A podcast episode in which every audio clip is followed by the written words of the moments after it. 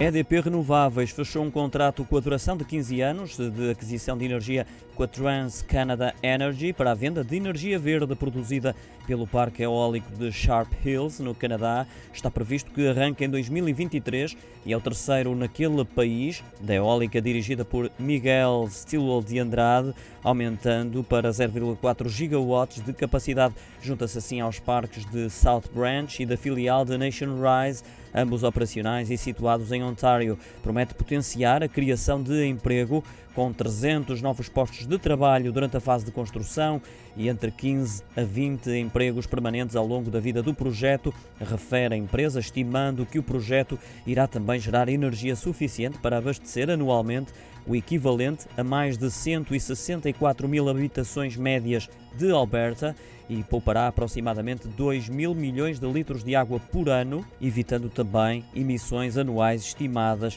de 700 mil toneladas de CO2.